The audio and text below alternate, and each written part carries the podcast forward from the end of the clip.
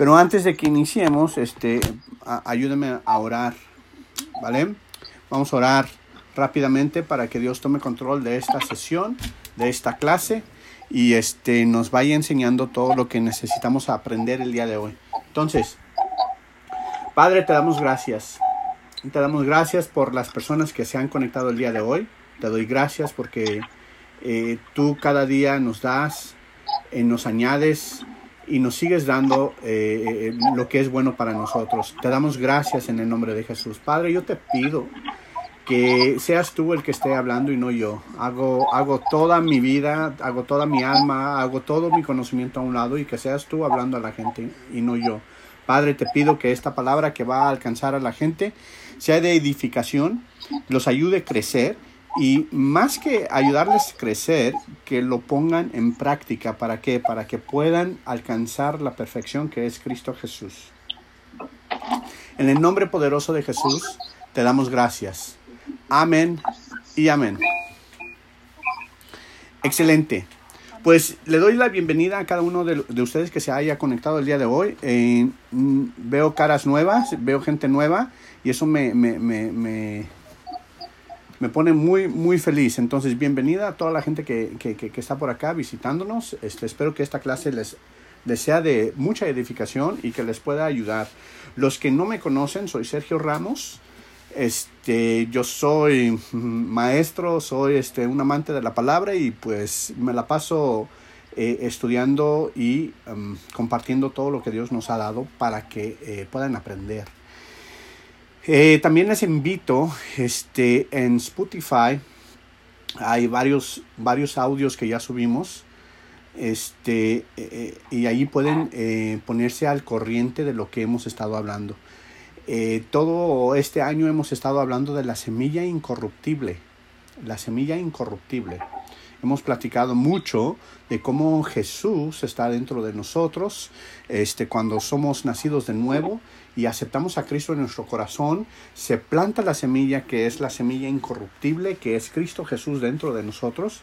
Y, y, el fin es hacer que esa semilla crezca, que esa semilla florezca. ¿Para qué? Para que pueda eh, la vida de Jesús, a través de nosotros, este, salir y manifestarse al mundo. Eso es lo que hemos estado platicando este, durante este año. Y el día de hoy este, vamos a seguir con la misma serie. Eh, eh, como les comentaba, esta serie no va a ser de un día, de un mes, va a ser una serie de creo que todo el año, porque es demasiada información que tenemos que estar este, eh, no solamente captando con nuestra mente, sino también poniendo en práctica. ¿Para qué? Para que esto este, se haga una realidad en tu vida, se haga literalmente una realidad en tu vida. Eh, la mayor, eh, el mayor fracaso o la mayor problemática que tenemos hoy en el mundo cristiano es que la palabra de Dios no es una realidad en las vidas de muchos de los cristianos. Y no es una realidad porque no tenemos este concepto o no tenemos esta revelación de que Cristo vive dentro de nosotros y lo que quiere hacer es salir. Es lo que quiere hacer, ¿vale? Entonces el día de hoy vamos a seguir con la misma plática, pero hoy vamos a hablar un poquito sobre el quebrantamiento. Sobre el quebrantamiento. ¿A qué me refiero sobre el quebrantamiento? Es, es literal algo que se rompe, algo que se estalla, algo que, se, que, que, que, que da camino hacia otra cosa, un quebrantamiento total. ¿Están acá conmigo? Excelente. Entonces, vamos a dar inicio. Ah, recuerden, saquen sus cuadernos para aquellos que quieran tomar anotaciones. Este, yo voy a tratar de, ir lo más lento que pueda, pero nuevamente ah, es mucha información y sí me gustaría que, que todos estuviéramos este, en, la misma página. Si tienes preguntas o dudas, no tengas este tema, no tengas eh, pena, se vale preguntar y aquí nosotros entre todos resolvemos cualquier duda que salga. Muy bien. Pues bien, cualquiera que sirva a, Dios descubrirá tarde o temprano que el gran impedimento en su trabajo no es en contra de los demás, sino en uno mismo. Nuevamente, cualquiera que sirva a Dios descubrirá tarde o temprano eh, que el gran impedimento en, el, eh, en su trabajo no es en, en contra de los otros o en contra de los demás, sino en uno mismo. Descubrirás que su hombre exterior y el hombre interior no están en armonía. ¿A qué me refiero cuando digo hombre exterior y hombre interior? Eh, Pablo habla del hombre interior eh, eh, en las epístolas y ahorita vamos a ver en, qué versículos, pero Pablo escribe y dice, mi espíritu quiere hacer algo, pero lo que quiero hacer no lo hago y lo que no, y lo que no quiero hacer lo hago. ¿Vale?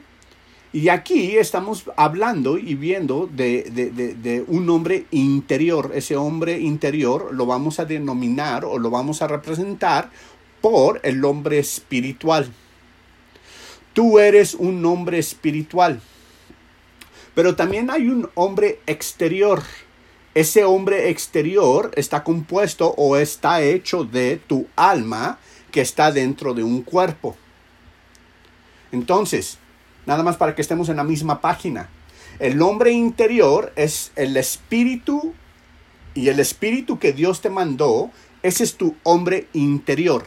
Cuando tú aceptas a Cristo en tu corazón, la semilla incorruptible es sembrada en tu hombre interior, en tu espíritu, ¿vale?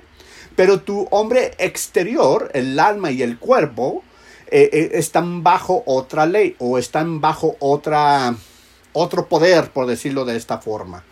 ¿Estamos? Entonces, lo primero que tienes que saber, si tú quieres servir a Cristo, si tú quieres ser su discípulo, si tú quieres ser una persona que Dios utiliza para llevar el Evangelio a cualquier otro lugar, lo primero que tienes que saber es que tu hombre interior y tu, no, y, tu hombre exterior nunca van a estar en armonía. Siempre van a estar opuestos. O incluso siempre van a estar peleando. Disculpa, Sergio, ¿puedes volver a repetir, por, por favor, eh, lo que dijiste? Por favor, cuando estabas hablando de, de que, eh, de que el espíritu es el hombre interior y si nosotros queremos ser dis discípulos de Dios, a, ahí me quedé. Cuando, a, cuando no, no, te preocupes, este, y esta sesión la estoy grabando, Marta, para que la puedan escuchar este, posteriormente, ¿vale? Pero cuando, cuando uno quiere servir a Dios, a, a Dios, tiene que entender que su hombre espiritual o su hombre interior nunca va a estar en armonía con su hombre exterior. Nunca van a estar en armonía. Siempre va a haber algo allí que los va a causar eh, eh, que no estén en armonía o que no sean este, eh, uno. También conocerás eh, la incapacidad de su hombre exterior para someterse al control del espíritu. ¿Cuántos se han querido levantar a las 5 de la mañana? Nada más que no pueden. ¿Sí o no? ¿O cuántos han querido este, evangelizarle a alguien que conoce, pero de, por alguna razón no ha podido hacerlo? Porque su espíritu, eh, efectivamente lo que dice Pablo, su espíritu quiere, pero su eh, hombre exterior siempre le va a pelear lo que el espíritu quiere. Entonces, tenemos que entender que, eh, que, que nuestro hombre exterior este, no se va a someter fácilmente al espíritu. ¿Vale? Y por ende, si no se somete al espíritu, si no se somete a las cosas espirituales, difícilmente va a obedecer eh, eh, los altos dis, di, diseños o eh, designios de Dios. También de, detectará rápidamente que la mayor dificultad eh, eh, en su hombre exterior, pues, es, es que le impide utilizar el espíritu que tiene adentro.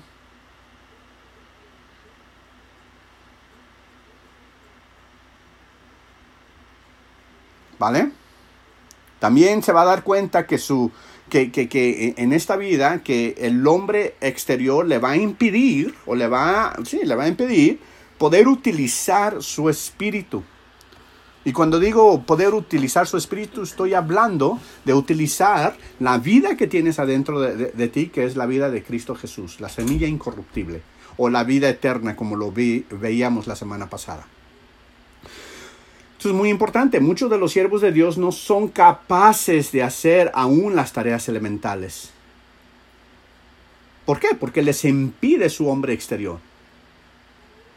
El hombre exterior está compuesto por la mente, eh, las emociones, la voluntad y todos los sentidos este, naturales que es, que es del cuerpo. Ese es el hombre exterior. Y muchos de los siervos de Dios o muchos cristianos no son capaces eh, ni, de hacer las tareas elementales que debe de hacer un buen cristiano. ¿Cuáles son esas? Una, y creo que es la más importante, una, escríbale, conocer la palabra de Dios. Por algo, eh, eh, su hombre exterior le impide conocer la palabra de Dios. Dios mío, si conociéramos la palabra de Dios, si, si, si, si, la estudiáramos, si estuviéramos al pie del cañón con la palabra de Dios, creo que muchas de las cosas que hemos pasado o que estamos pasando no las pasaríamos. ¿Le hace sentido? ¿Por qué? Porque no conoce la palabra de Dios. ¿Vale? Eh, en otra clase que estaba, este, no en esta, porque esta clase es, es, especial, en otra clase que estaba, le decía a, los, a, las personitas que estaban allí este, presentes, les decía, díganme una promesa que Dios ha dado y que has guardado en tu corazón. Y la gente no decía nada, y yo decía, Dios mío, lea su Biblia. Lea su Biblia. Número dos, discernir las condiciones espiritual de otro. Discernir las condiciones espiritual de otro.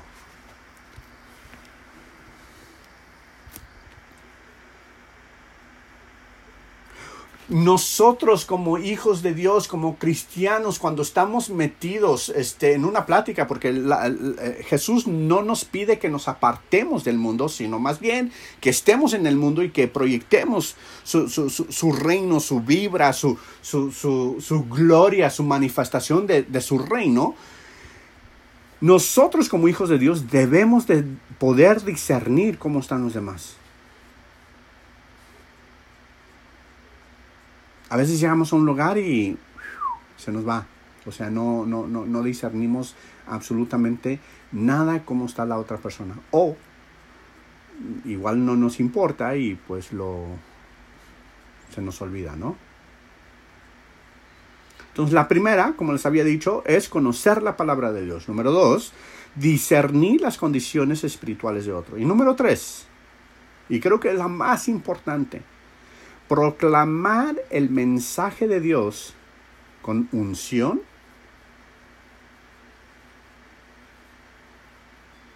proclamar el mensaje de Dios con unción y la última, recibir revelación de Dios. Creo que estas dos últimas, no estoy descartando las primeras dos, pero creo que estas dos últimas son parte de lo que deberíamos estar haciendo todos los días. Proclamar el reino de Dios o el mensaje de Dios ¿Y cuál es el mensaje de Dios?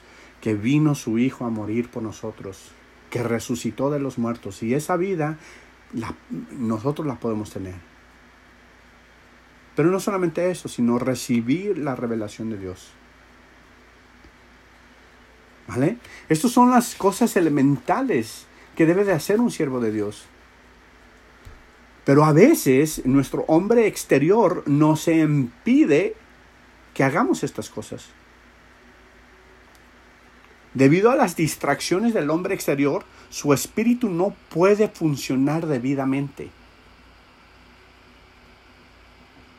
Y estamos en un aprieto aquí, porque entonces nuestro espíritu no está funcionando como debería de funcionar, no estamos haciendo lo que deberíamos estar haciendo, y estamos en una encrucijada. Porque el hombre exterior no me está ayudando para hacer esto y nunca te va a ayudar. Nunca te va a dejar tu hombre exterior hacer lo que el espíritu quiera.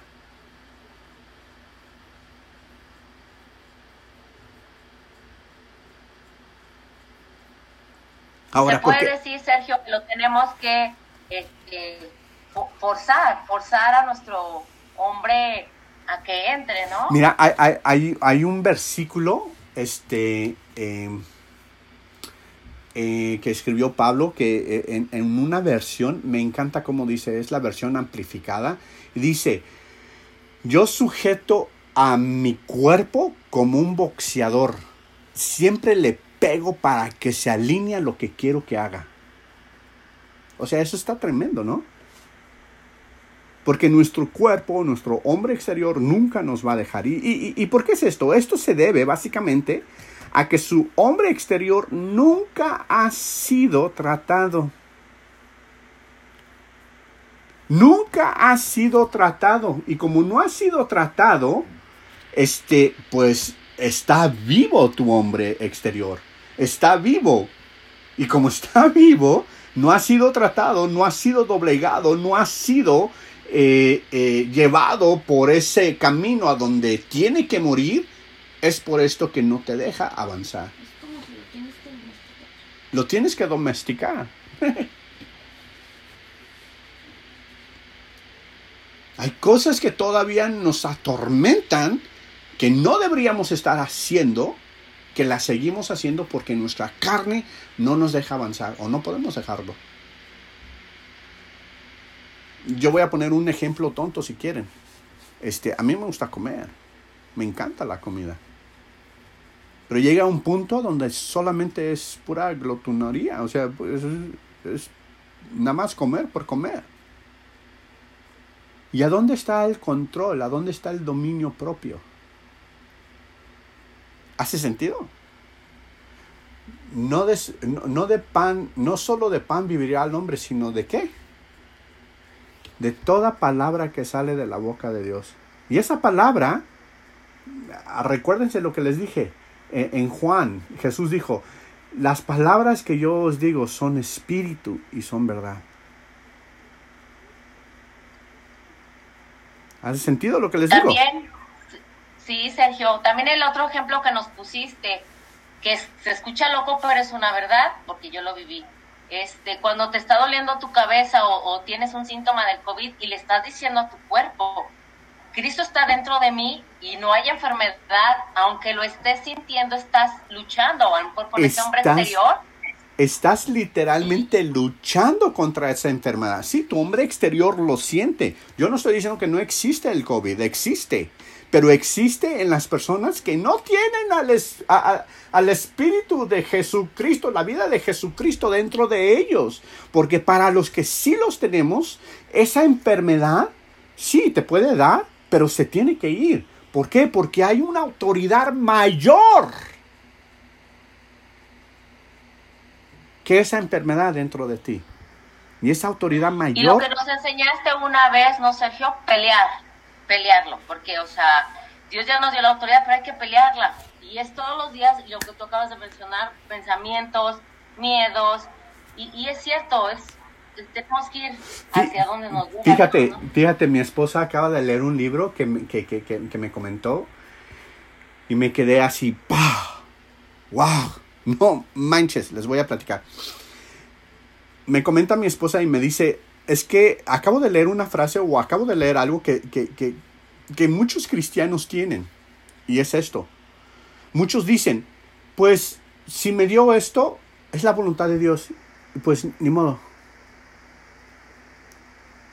Y eso, hermanos, eso el, simple hecho de que tú digas, pues es que es la voluntad de Dios y pues voy a dejar que pase lo que pase porque es la voluntad de Dios, además Dios tiene todo bajo su control, eso es un espíritu de pereza. Porque la voluntad de Dios, y está escrito, la voluntad de Dios es que tú estés sano, que tú tengas una vida completa, que tú tengas sanidad completa en todo tu ser, en tu alma, cuerpo y espíritu. Pero ¿qué tienes que hacer tú?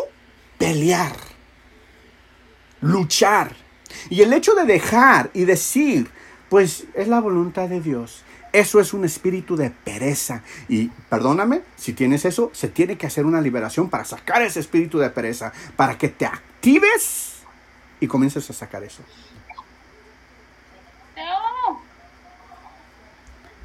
¿Hace sentido lo que te estoy diciendo? Bien, entonces, entonces, veamos, veamos, cada vez que, que, nosotros este, se nos salga la frase, pues es la voluntad de Dios. Pues así lo quiso Dios. No, busquemos en su palabra, busquemos su voluntad y peleemos contra eso que ha venido en contra de nosotros. ¿Hace sentido? No se deje. Hay una frase, hay una frase común también, es que dice, si Dios quiere, me voy a aliviar. No, pues es que, es que la verdad, es que la verdad es que Dios quiere, porque está escrito. Ya lo hizo. Pero ¿sabes qué? Nosotros nos entra un, un, espíritu de pereza, pereza espiritual, y dejamos que Dios haga todo. No, pues así no funcionan las cosas. Víctima, ¿no, Sergio? Claro, hasta de víctima. ¿no? deja, deja, ay, pobrecito. No, te comienzas a enojarte contra Dios y dices, ¿por qué yo, Dios? Oh, Dios, ¿por qué? No me amas. Y lo que uno no sabe es que Dios nos ha, nos ha hecho, suena chistoso, pero luchones guerreros, nos ha hecho eh, gente que, puede salir y pelear para lo que Dios les ha, le ha dado. Eh, hay una enseñanza que di, este, entra en la batalla, no sé si se lo he dado a todos, pero entra en batalla, entra a pelear, no te dé miedo, entra a pelear, ¿vale? Bien, sigamos, vámonos a Romanos 7, 22. Romano 7, 22.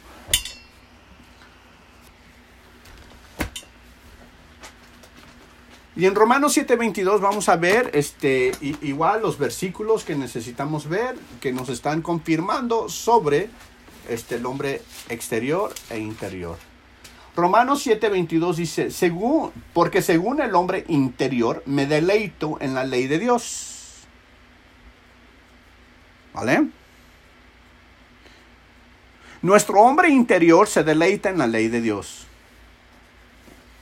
Eso es algo que, debemos saber. Nuestro hombre interior se deleita en la ley de Dios. ¿Y cuál es ese hombre interior? Pues tu espíritu.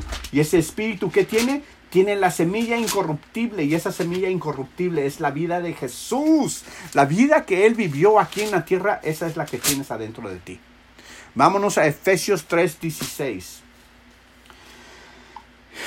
Y en Efesios 3:16 dice lo siguiente para que os dé conforme a las riquezas de su gloria, el ser fortalecidos con poder en el hombre que interior por su espíritu.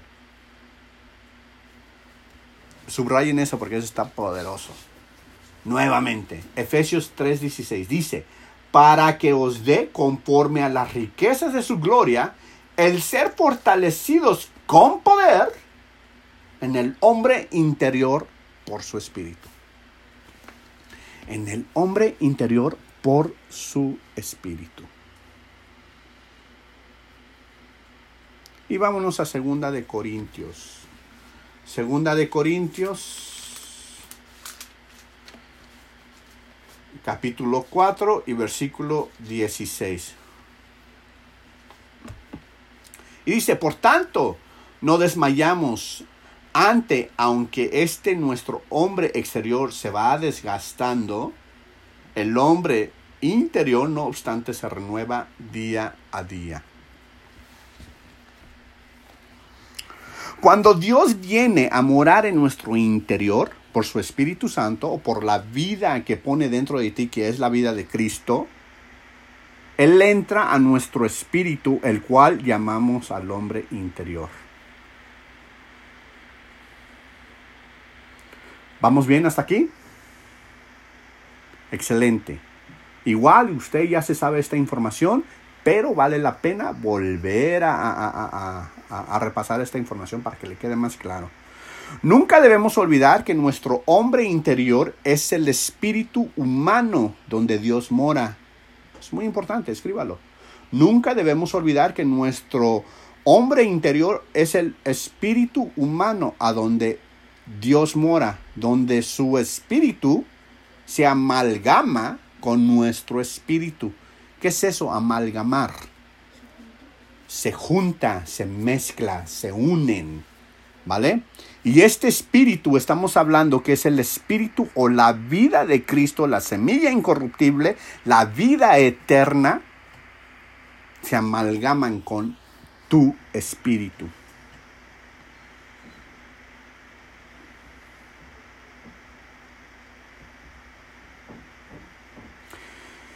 Muy bien. Es muy evidente que los hombres generalmente están más conscientes del hombre exterior o el del que está afuera y apenas reconocen y entienden algo de su espíritu. Eso es una realidad. Nosotros, por naturaleza, le ponemos más atención al hombre exterior que al hombre interior.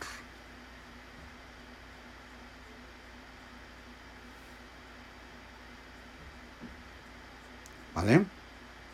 Y lo vemos día con día. Lo podemos, lo, lo, podemos analizar, lo podemos este, eh, eh, meditar y vemos que a veces ponemos eh, de antemano nuestro, nuestro hombre exterior que nuestro hombre interior.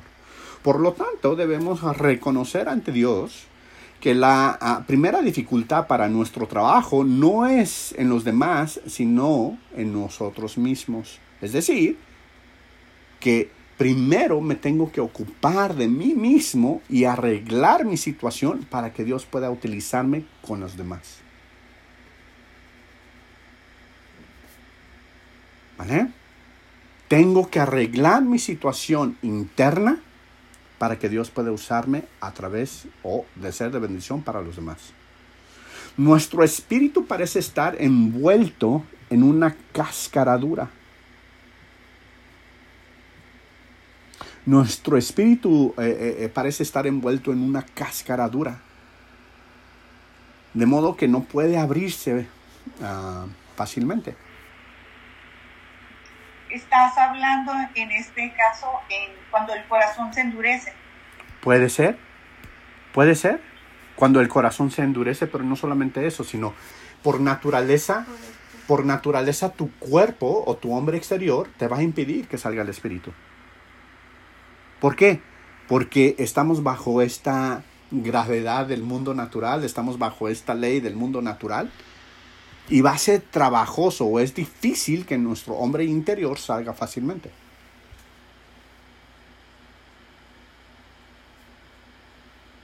¿Has sentido lo que te estoy diciendo?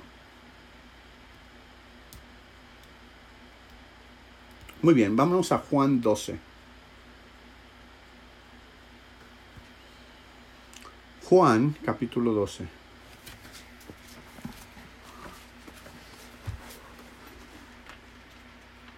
Y ahorita te voy a enseñar, te voy a enseñar por qué digo que parece como una cáscara. Juan capítulo 12.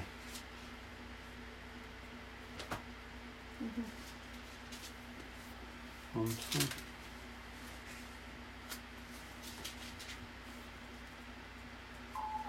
¿Qué significará eso, Sergio? ¿Te acuerdas que es mucho soñé que, que este, no, tuve una visión que yo salía de un cascarón Ajá. y yo volteaba y, y, así dejaba cosas viejas, como así mi ropa vieja, así. Ya tiene mucho, a lo mejor ya ni te acuerdas que me dijiste, es un, es un versículo, pero ya no me lo mandaste. Me dijiste hasta para que la estés trabajando esa palabra, pero no, ya no. No, la verdad es que ya no me acuerdo. Les dije Juan capítulo 12, ¿verdad? Uh -huh. Híjole. Sí. Denme un segundo.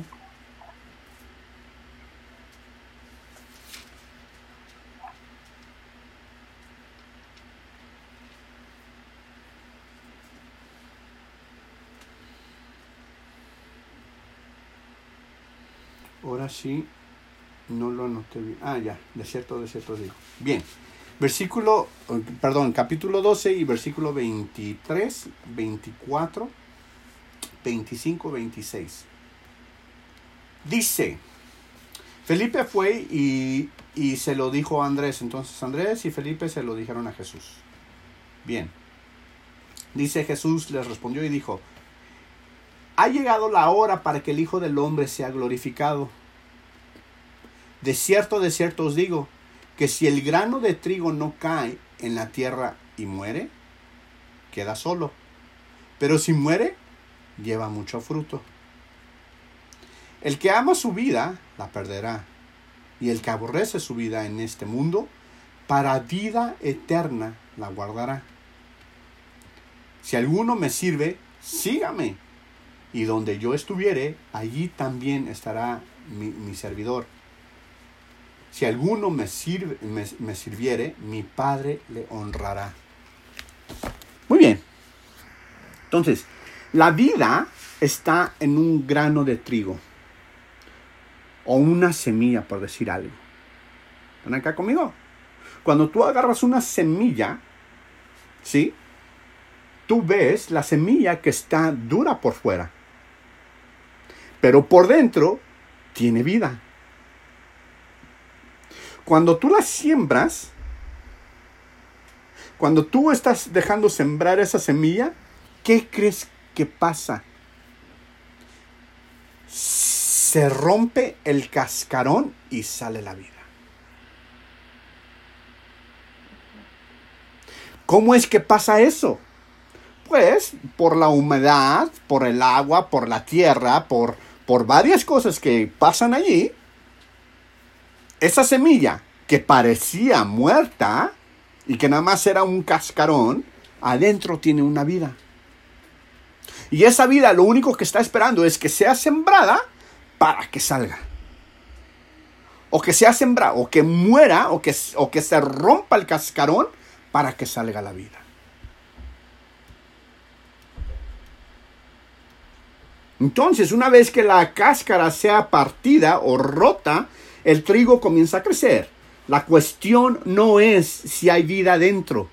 La cuestión no es si tú eres cristiano o si tú tienes la vida dentro de ti. Esa no es la cuestión, sino más bien si la cáscara exterior está partida. Esa es la cuestión. La cuestión entonces es, no es si, si, si mi, mi, vecina este, que, que, que ha sido cristiana por 40 años tiene vida.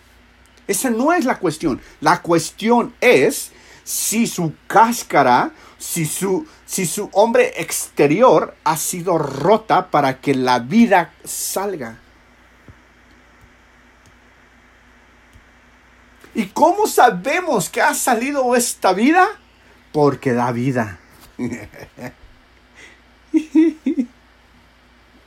da vida. Da bendición. ¿Has sentido lo que te estoy diciendo acá?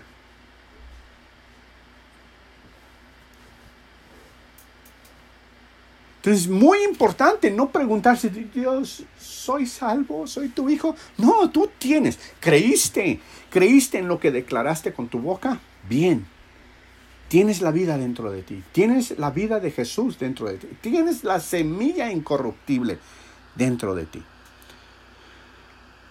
Muy bien, ¿Cuándo va a salir? ¿Y en qué momento va a salir? ¿Has sentido lo que te estoy diciendo? Muy importante esto. Para permitir que la vida eh, interior salga, es imperativo que la vida exterior se quebrante. Nuevamente, vuelvo a repetir, para permitir que la vida interior salga, es imperativo que la vida exterior se quebrante. ¿Y cómo se va a quebrantar? Por las circunstancias, por las luchas, por las cosas que uno pasa día a día que nos ayuda a quebrantarnos para que esa vida salga.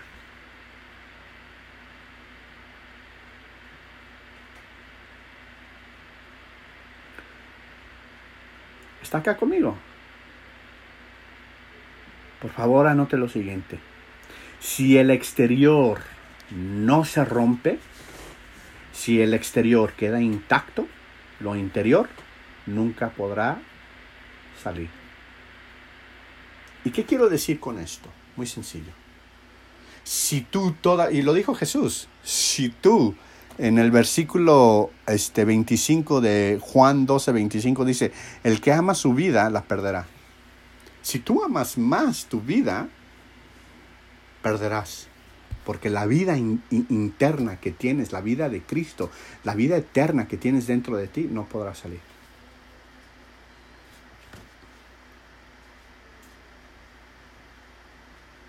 Lo que nos enseñabas anteriormente, no hacer que estar muriendo al hombre. Sí, y, y, y eso es lo que estamos viendo ahorita. No solamente es cómo muero, más bien, eh, más bien, nos enseñan en las iglesias, tenemos que morir. Sí, pero ¿cómo muero? ¿Qué es lo que tengo que hacer para morir? Y lo que uno no sabe y lo que uno no interpretamos es que todos los días nosotros Dios utiliza las cosas que hacemos o las decisiones que tomamos o lo que declaramos para lo usa a su beneficio para que nosotros podamos morir cada día. ¿Has sentido lo que te estoy diciendo? Nada más que a veces no, no, no, no entendemos, no entendemos que, que es Dios que nos está ayudando a morir. Al contrario, como dice Joana, nos comenzamos a quejar, comenzamos a llorar. Es más, todavía no hemos muerto y ya estamos llorando como si de veras ya morimos. ¿Hace sentido lo que te estoy diciendo? La cuestión pues no es cómo obtener la vida, porque sabemos cómo obtener la vida. Dice Romanos que si yo confieso con mi boca y creo con mi corazón que, que, Cristo levantó de los muertos, soy hecho salvo. O sea, la cuestión no es cómo obtener la vida.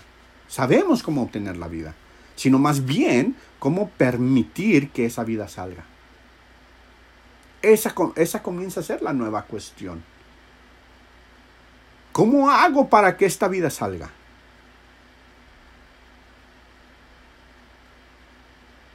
y poder vivir a través de la vida que hay dentro de mí. ¿Cuál es? La vida de Cristo, la vida de Jesucristo dentro de mí. No es que la vida del Señor no pueda cubrir la tierra, sino que más bien que su vida está aprisionada por nosotros. ¿Qué acabo de decir? Muy sencillo, que la vida de Jesús está aprisionada por tu vida. No es que el Señor no pueda bendecir a tu iglesia, o a tu familia, sino que su vida está tan confinada dentro de nosotros que no hay salida para poder bendecir a los demás.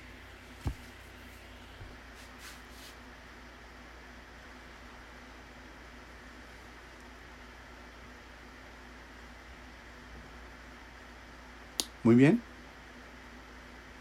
Vámonos a Juan 12 y 3.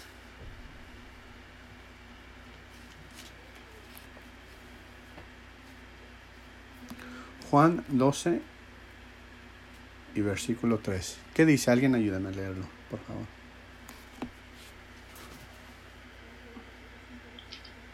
Entonces María tomó una libra de perfume de nardo. Ah, perdón. Entonces María tomó una libra de perfume de nardo puro, de mucho precio, y ungió los pies de Jesús, y los enjugó con sus cabellos y la casa se llenó del olor del perfume. Bien, vámonos por partes. Marta, vámonos por partes. Hay que leerlo despacito. Hay que leerlo este, eh, detenidamente. Leámoslo otra vez dice, entonces María tomó una libra de perfume de nardo puro. Subrayen eso, puro.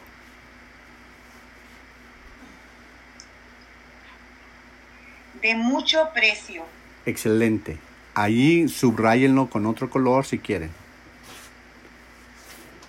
Entonces tenemos dos cosas. Tenemos el el, el nardo puro, el perfume de nardo. O sea, nardo es, es, es el perfume como tal. Y es puro. Eh, eh, eh, no hay, no hay, no está mezclado con nada, es puro. ¿Vale? Y lo segundo es que es de mucho precio. ¿Sale? Y ungió, y ungió los pies de Jesús. Excelente. ¿Sigue? Y los enjugó con sus cabellos. Y la casa se llenó del olor del perfume. Perfecto. Me gustaría que te, que, que te comenzaras a imaginar lo que está sucediendo aquí. Yo te voy a dar el simbolismo. El perfume es tu espíritu. Cuando dice el perfume o el, el, el nardo puro, está hablando del espíritu. ¿Vale? Pero, es como, puede ser como la esencia. La esencia. O sea, que se... Es correcto. Es correcto.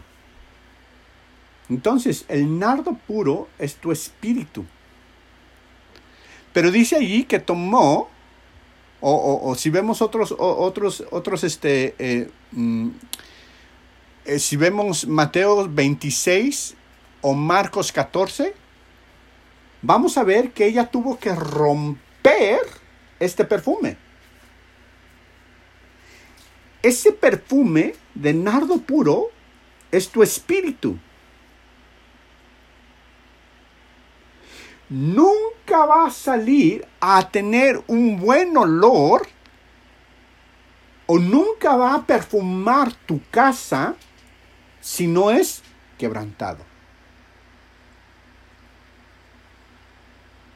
Se tiene que quebrantar la olla o la vasija donde está ese nardo puro, que es tu espíritu se tiene que romper para que salga ese olor o esa fraga, fragrancia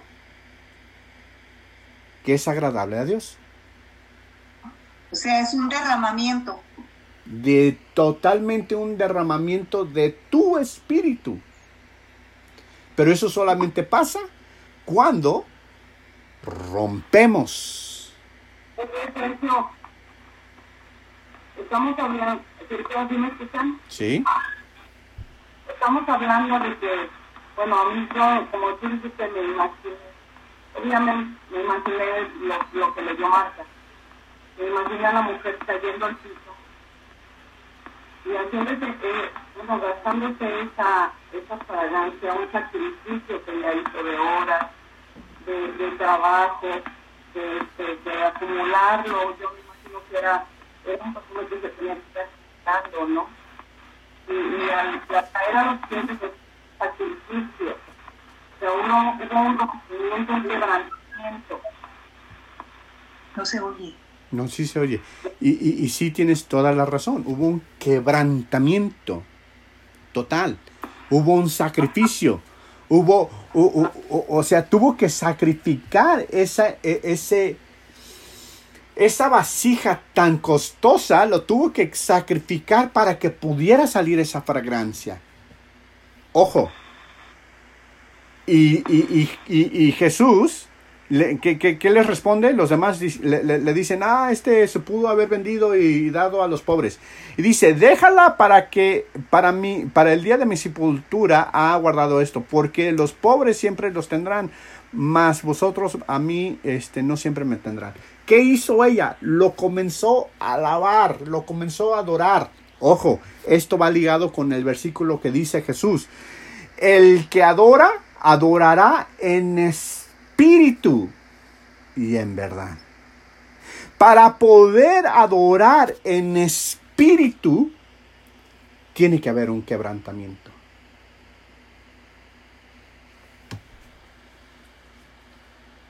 ¿Vale? Adorar en espíritu no es, no es levantar las manos y, y- y- comenzar a adorar en lenguas. No, no, no, no, no. Debe de haber un quebrantamiento de tu hombre exterior para que se pueda derramar tu hombre interior a los pies de Jesús. ¿Has sentido lo que te estoy diciendo?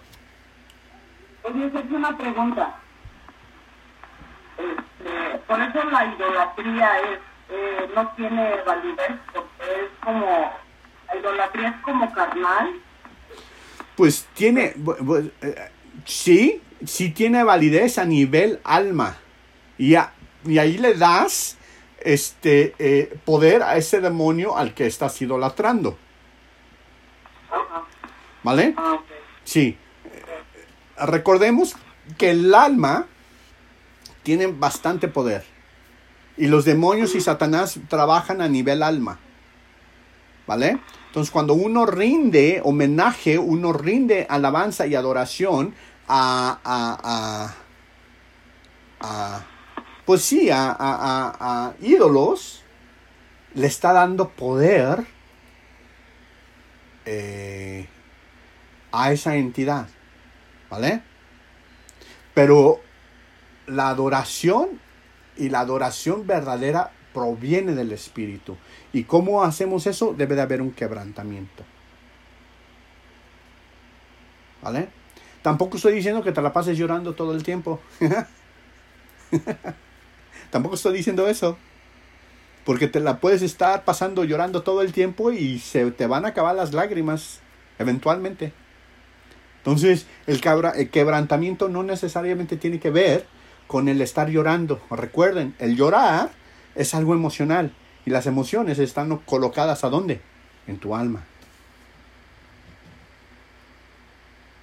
¿Hace sentido? Totalmente.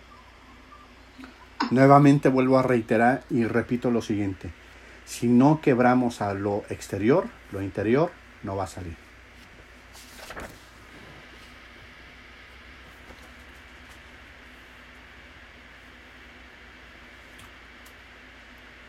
¿Cómo vamos? Ah, bien. Sergio, entonces, cuando eh, quebrantamos el hombre exterior a través del Espíritu, que es la palabra de Dios, y a través de su obediencia, y nosotros obedecemos, cada que nosotros quebranta, quebrantamos este, este hombre exterior y obedecemos la palabra, sale un aroma fragante a la presencia de Dios Sí. Yo, yo, en la, en la obediencia. Claro, yo creo eso. Yo creo que, que- que el, olor, eh, el olor grato a Dios es que le obedezcas. Que, que hagas a un lado tu carne, tu yo, tus pensamientos, tus emociones, tu voluntad. Que hagas a un lado tus deseos y obedezcas a Dios. En ese momento estás muriendo, estás haciendo una abertura en, en tu hombre exterior para que salga el hombre interior. Y eso puede ser un olor grato a Dios. ¿Hace sentido lo que te estoy diciendo? O sea, una excelente pregunta, Marines. Muchas gracias.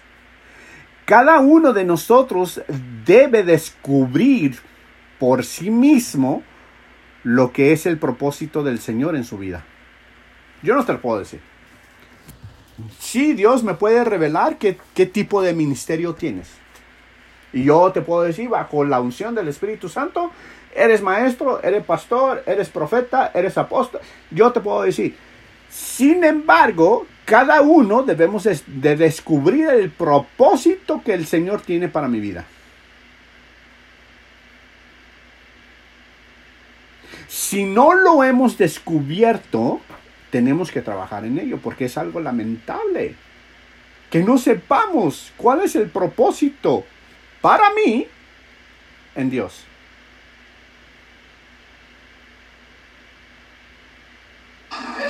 Sergio, a través de lo que vivimos, o por ejemplo yo, a través de lo que vivo, es mi propósito. A través de lo que vives, yo creo que las cosas que estás viviendo te ayudan a morir. o hacer esa abertura en tu hombre exterior. Pero tu propósito, tú tienes que acercarte con Dios y decirle, ¿cuál es tu propósito para mi vida? ¿Qué es lo que yo tengo que hacer? O encamíname hacia ese lugar. ¿Has sentido lo que te estoy diciendo?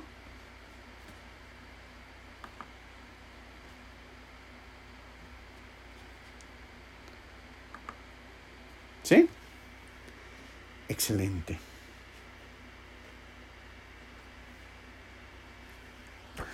Entonces, vamos siguiendo. ¿Cuánto, cuánto necesitan que el Señor abra sus ojos para que, para que vean todo lo que llega a sus vidas puede tener significado? Vuelvo a repetir. ¿Cuánto necesitan que Dios abra sus ojos para ver que todo lo que llega a sus vidas tiene un significado o tiene un propósito.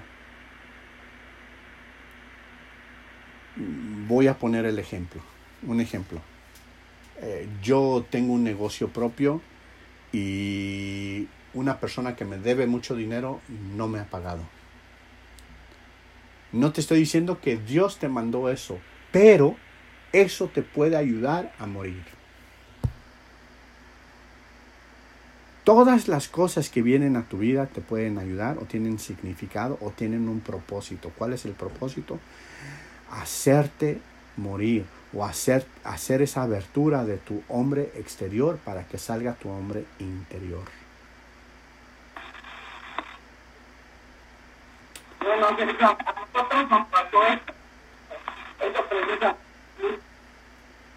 pero nosotros no, no Mari. Mari. No se escucha bien. Te escuchas muy lejos. No. Póntelo un poquito más cerca. No, es que, es que tengo la bocina eh, conectada, perdón. Y les comentaba que, que, que a, mí, a, mí, a, mí, a mí me pasó eso precisamente. Que me robaron mi dinero. Y tuvimos que morir. No se escucha, Mari.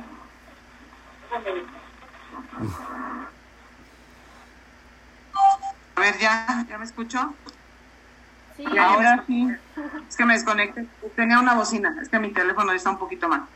Eh, les comento que, bueno, eh, eh, mi testimonio es que nosotros hicimos algún dinero en Tepito y el primo de mi esposo nos robó muchísimo, ¿no?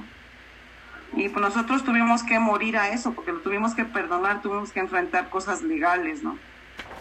Pero no, no nada más, no, no nada más tuvimos, no nada más morimos, sino también tuvimos que confiar en Dios, porque nosotros nunca habíamos tenido un problema de esa índole, ¿no? De, ya, o sea, legal y, judicial y todo. Entonces yo no, no creo que, bueno, yo creo en mi caso no nada más fue morir a, a, eso, sino confiar en Dios en esa área.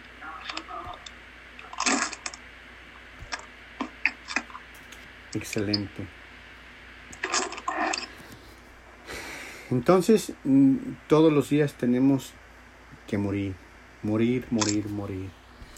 Eh, por lo tanto, si nunca antes ah, te has consagrado a Dios, eh, lo debemos de hacer inteligentemente al Señor.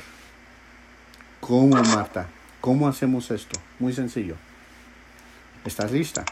Anótalo. Le vas a decir al Señor, Señor, para el bien de mi familia o para el bien de mí o de mi casa, para el bien del Evangelio, para tu camino y también para mi propia vida me ofrezco sin condición. Sin reserva en tus manos. Señor, me deleito en ofrecerme a ti y estoy dispuesto y, y, estoy dispuesto a permitir que hagas lo que tú quieras a través de mí.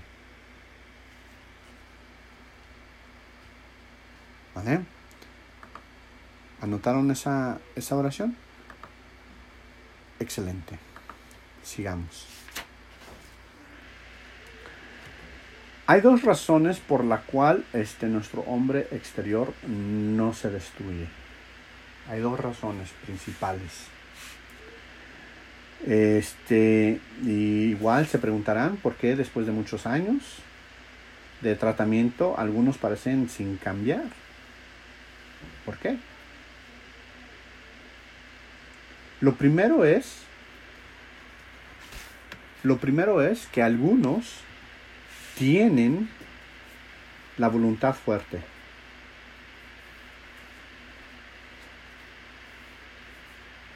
Algunos tienen la voluntad fuerte, o tienen las emociones fuertes, o tienen la, la mente fuerte. Esto también podría llamarse como... Se fue tu internet, no escuchamos. Ellos creerlo. A ver, otra, otra vez. yo. Esto es igual al orgullo. Sí, puede ser este eh, igual al, al orgullo, al yo. ¿Vale? ¿Sí me escuché? Sí, sí, ya te escuchamos.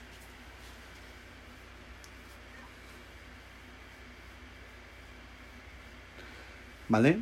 Entonces, hay dos cosas. La primera, muchos viven en tinieblas, no pueden ver la mano de Dios. Este, nuevamente voy a repetir.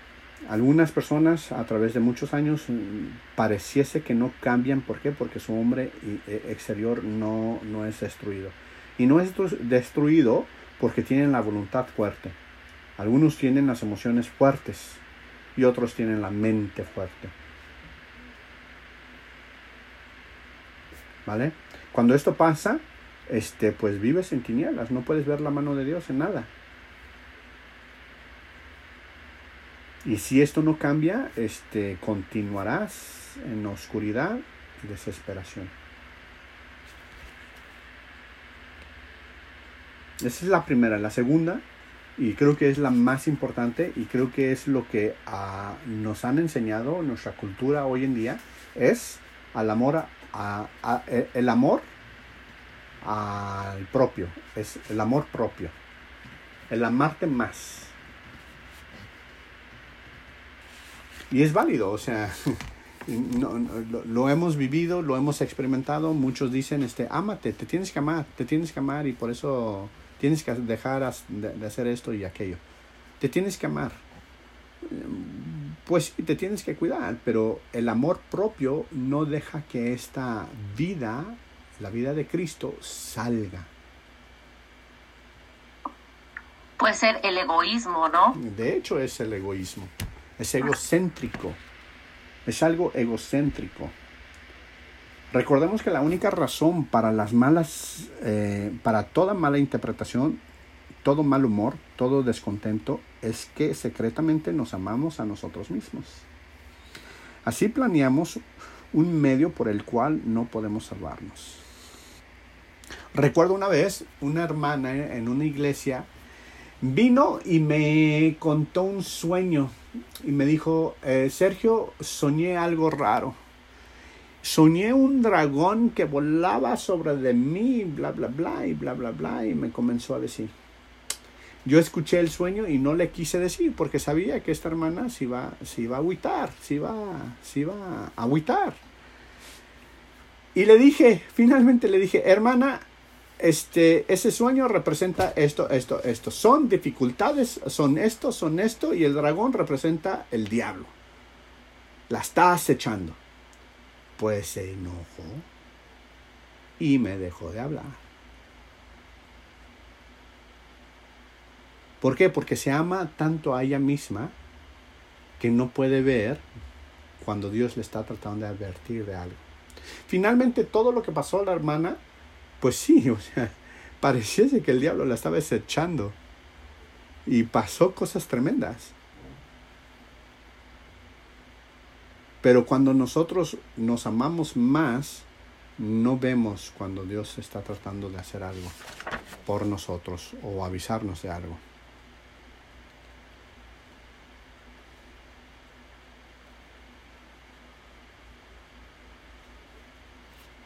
¿Vale? ¿Hasta aquí vamos bien? Hago pausa para preguntas o dudas. Oye, Sergio, es lo mismo el ego, que luego muchas veces te dicen, ¿y dónde queda mi dignidad? ¿Es como de la mano? Pues sí, es de la mano. Porque, porque eh, cuando te dicen eso, quieren hacerte o valerte más que la situación que tienes. Y está bien, o sea, eh, eh, mundanamente hablando, pues está bien, ¿no? Te tienes que dar ese valor. Pero cuando con nosotros que conocemos a Cristo debemos de saber que cada situación nos ayuda a morir. Cada situación nos ayuda a morir. Entonces, si yo salgo a mi defensa, entonces, ¿a dónde está, a dónde, a, a dónde estoy muriendo? ¿En qué parte estoy muriendo? ¿Has sentido lo que te estoy diciendo? Entonces tenemos que morir, tenemos que morir para qué? Para que Cristo, sea el que salga. Muy bien, el, quebrantamiento del hombre exterior es la experiencia básica que todos aquellos que, que quieren servir a Dios. Vuelvo a reiterar, el quebrantamiento del hombre exterior es la experiencia básica de todo aquel que quiere servir a Dios. ¿Tú quieres servir a Dios? Levanta la mano. ¿Quién quiere servir a Dios? Vas a ser quebrantado. Vas a ser quebrantado. Y va a doler. Sergio. Sí, dime. Eh, cada quebrantamiento que hay, hay un, un, un, derramamiento, ¿no? Entonces, en ese quebrantamiento, como dijo Mari, viene un sacrificio, pero de igual manera a nosotros nos provoca una liberación, ¿verdad? Claro, porque se sale algo de ti. Claro, claro. Pero quiero que te imagines esto. Mira, quiero que te imagines esto. Imagínate lo siguiente, porque puede, puede pasar, ¿eh? Imagínate lo siguiente. Está la olla, la, el, el barro, ¿no? Está el barro, el vaso de barro, y adentro está este, el perfume puro, que es el espíritu, ¿no?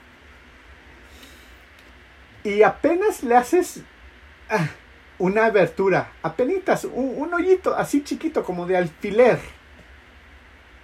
O sea, sí moriste algo tan pequeñito, pero apenas si lo perforaste, apenas, apenas. ¿Hay un derramamiento allí? Sí se libera algo, comienza a gotear algo, pero no hay un derramamiento. ¿Hace sentido? Ok, entonces cuando uno está dándole, o sea, sí, moriste a esa cosita tan pequeñita, pero moriste, vale, perfecto, ya, le, ya lo perforaste, eh, está, está del tamaño de una aguja, bien, sigamos. ¿Por qué? Porque entre más comiences a morir, o sea, quiero que sepas que lo que te estoy diciendo no es fácil. Este, eh, eh, no es sencillo. Lo que te estoy pidiendo que hagas no es sencillo. Va a doler. Es lo primero que tienes que saber. Va a doler. Número dos, va a haber sangre. va a haber sangre, van a sangrar. De, de, de, va a doler esto. No es sencillo. Pero en la medida que más mueras, en la medida que haya más abertura, más va, va, va, saliendo la vida que está dentro de ti. Oye, Sergio, es la tercera vez que te veo que haces ese movimiento, ¿no? De que como quebrantamiento. Y cada vez que lo haces viene a mí una idea. Y la idea esa, no sé si habrán visto que en algunas ferias venden unas varitas que traen una luz que está oscura. Ajá. Y cuando hagamos, se hace esto y la varita se, se, se rompe y es cuando aparece la luz. Es la tercera vez que, me, que te veo que haces eso. Y me viene así como, como una cosa tan... Ajá. que me impacta, me impacta, ¿no? Es claro. como, es un, la quiebras así y sale la luz de y esa varita. Sale. Es que eso es lo que pasa. Eso es lo que pasa. Esa varita, por sí sola, si no la quiebras, está sin luz, está sin nada. Pero en cuanto la quiebras, sale la luz. Pero si nada más la haces así, clic, o sea, no va a salir la luz. Ah, sí, se, se, se dobló, pero no va a salir, tiene que quebrarse totalmente. Y eso es lo que duele, eso es lo que, lo, lo que tenemos que pasar.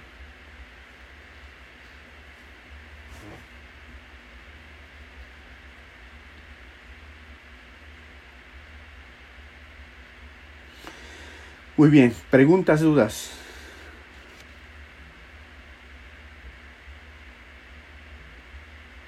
Hago pausa. Adelante. Yo nomás quiero comentar que, digo, mis preguntas son por eso, porque sí, sí, este, en el, en el caminar, y bueno, que hemos empezado con las clases, pues sí, ha, ha venido mucha revelación, gracias a Dios. Pero eh, yo recuerdo que, eh, pues no sé, pero a mí me ha tocado así como muchas cosas juntas al mismo tiempo que digo, yo ya no, ya no, ya no, ya no me, ya no siento lo duro, sino lo tupido, ¿no?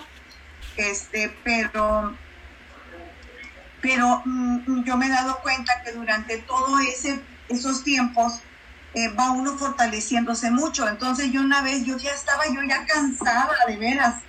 Decía yo, bueno, pues ya no entiendo, porque por todos lados me llegan, ¿no? Entonces, y yo recuerdo que eh, yo me sentía como muy desanimada y en la madrugada yo oí esa voz que me dijo, eh, bástate, mi, bástate mi gracia. Y yo así como que me impactó tanto, me impactó tanto que me tuve que poner una semana a, meditar en eso que me había dicho esa voz en, la madrugada que me desperté. Y ahí empecé a, a ver, digo, no porque seguimos, se, seguimos sangrando y sigue doliendo, ¿no? Pero ya como que llega un momento en que dices, ah, ok, o sea, ya, ya, lo, ya lo acepto, que todo lo que me pasa me pasa para bien, pues, pero al principio es como, como una cierta rebeldía, una cierta inconformidad claro. en, en, cierto modo, ¿no? Es que eh, nuestro, nuestro hombre exterior no le gusta sufrir. Incluso tu mente este, tiene sensores que cuando comienza a sentir dolor, pues grita, se asusta, exalta. ¿no? Entonces nuestro hombre este, exterior no le gusta sufrir. Pero conforme vamos entendiendo que Dios es el que eh, nos está poniendo sobre esto, ¿para qué? Para que nos lleve a un, a, a, a un lugar este, diferente, es cuando lo aceptamos. Fíjate, esto es muy chistoso. Y esto lo, lo, lo, enseñaba antes. Creo, creo que Hugo se va a acordar de esta enseñanza. No sé si se las he, he, he dado a, a, ustedes. Creo que Joana también. Bien. ¿Alguno de ustedes han cantado este, una canción que dice, lávame en tu sangre, lávame en tu sangre, carmesí? ¿No? ¿Nunca? No. Bueno, ¿quién ha orado a Dios que le diga, lávame y límpiame con tu sangre? ¿Quién ha hecho eso? Levanta la mano. ¿Sí? Ok, todos, ¿verdad? Bien, te vas a sorprender, Eli. ¿Sabías, sabías que en, en el oriente, en los tiempos de, de, Abraham, de Isaac, de Jacob, incluso de Jesús, las mujeres cuando iban a lavar, iban al río y agarraban una piedra enorme. Entonces, mojaban la ropa y comenzaban a pegar su ropa sobre la piedra. -huh. ¿Vale? Entonces cuando pegaban su ropa en contra de la piedra, comenzaba a salir la mugre y se comenzaba a lavar. Sí. Qué tremendo a veces cuando nosotros le pedimos a Dios que nos lave y nos limpie, pensamos que nos va, no, no sé, yo creo que piensan que solamente le va a caer agüita y ya. No, no, te va a llevar a la piedra y te va a agarrar y te va a pegar hasta que salga toda la mugre.